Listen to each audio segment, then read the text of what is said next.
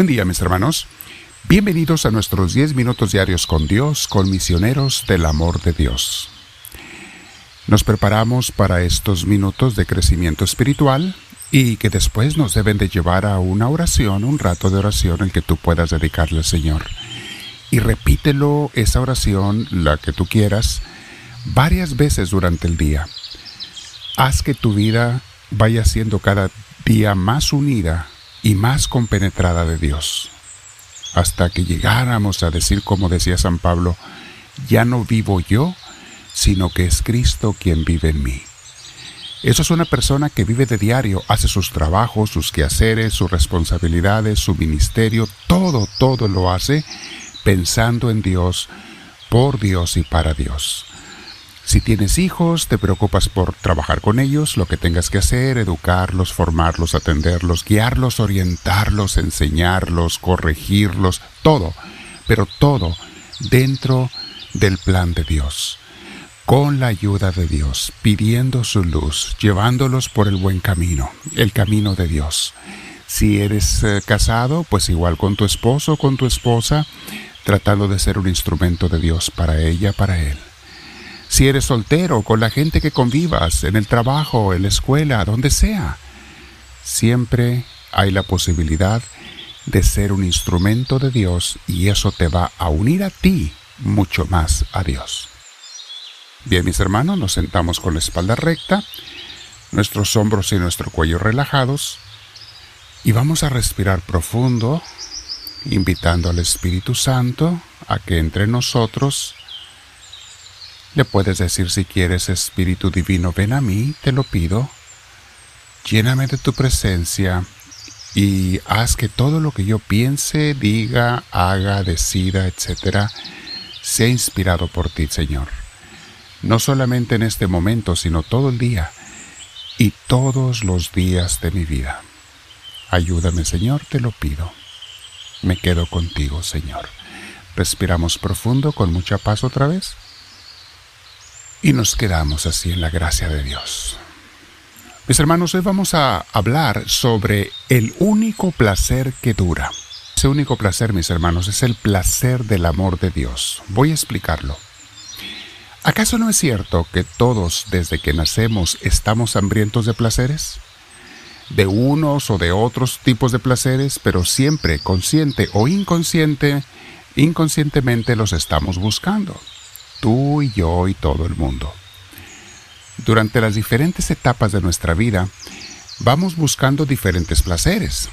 De hecho, nos van cambiando los gustos y los deseos, pero nunca nos deja ese deseo de placeres. Obviamente, hay placeres naturales que nos ayudan a sobrevivir, como el placer que nos da el comer, o el dormir, el reproducirnos sanamente, etc.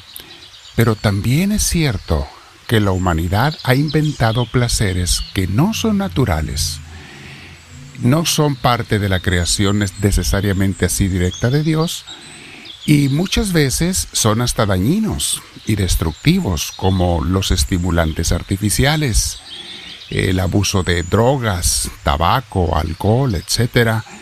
Mis hermanos, todo eso nos trae males por esa búsqueda desenfrenada de placeres. Y no tengo que decirles qué tipo de males nos traen, ustedes lo saben muy bien.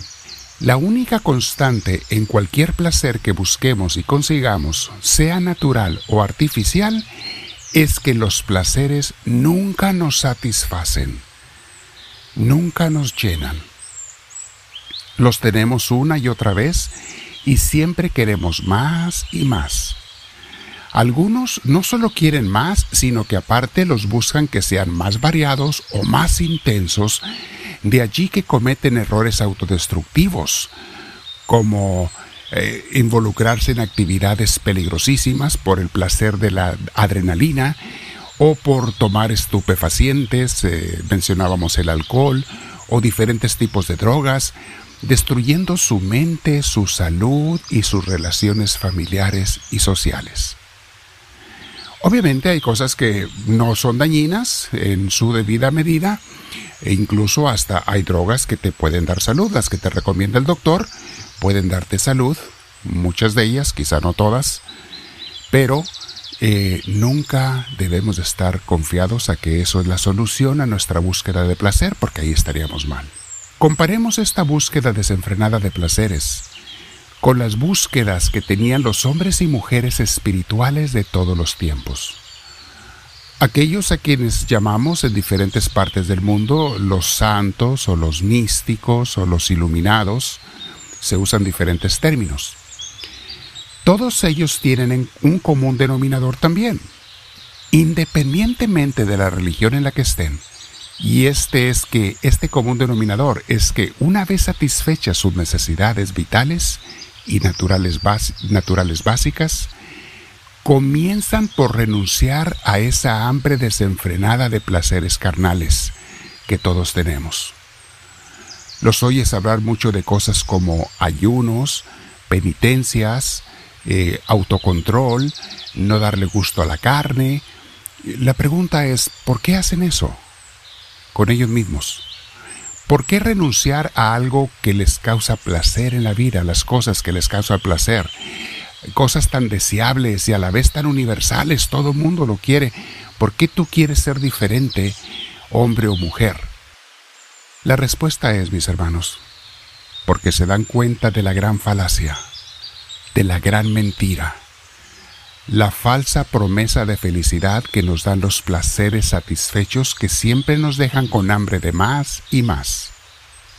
O sea, que si nos hacemos buscadores constantes de los placeres, como mucha gente lo es, nos convertimos en esclavos de la búsqueda de placeres pasajeros. Esclavos, ya no eres libre.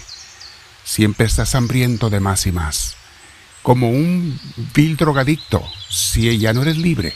Siempre necesitas más y más y más, o el pobre alcohólico ya no es libre, siempre necesita más y más y más. Y los místicos y los santos, si algo quieren, mis hermanos, es ser libres.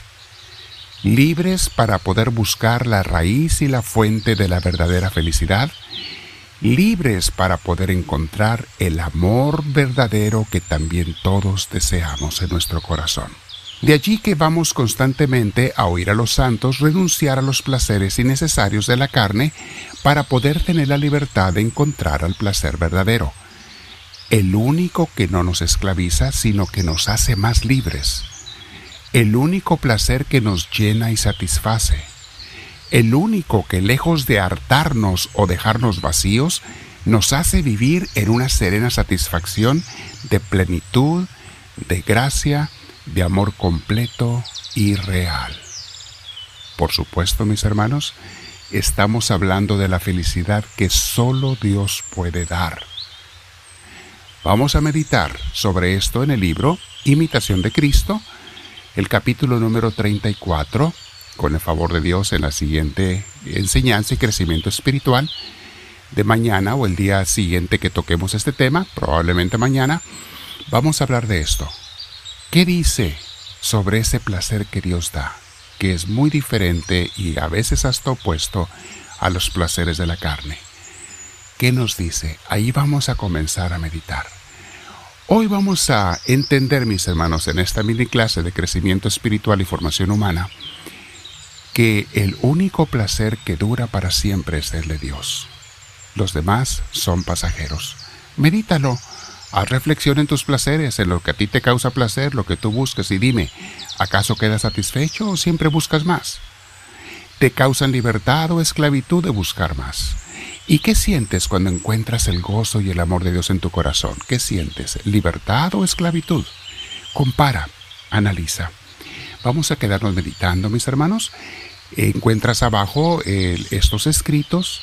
No se te olvide suscribirte si no lo has hecho presionando la cruz con el logotipo al final de este audio. Y mis hermanos, también si tienen peticiones háganlas, escríbanlas aquí abajo.